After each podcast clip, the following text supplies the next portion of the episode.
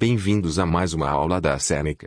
Lembrando que todo o nosso conteúdo está disponível gratuitamente no www.senecaja.com. 3 milhões de estudantes já usam a Seneca. Estão esperando o quê? É grátis. Acessem. Hoje vamos falar sobre as origens endógenas do relevo. Tectonismo e vulcanismo são os originadores internos, endógenos. São eles que modelam o relevo do nosso planeta.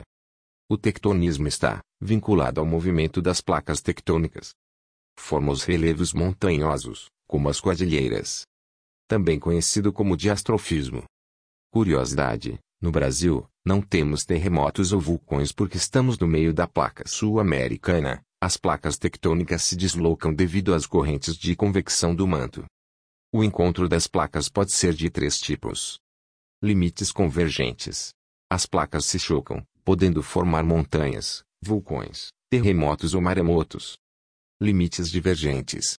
As placas se separam, formando fossas oceânicas, aberturas.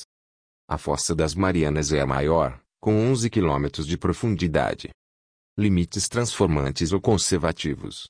As placas deslizam verticalmente em sentidos opostos, podendo ocasionar terremotos ou falhas tectônicas.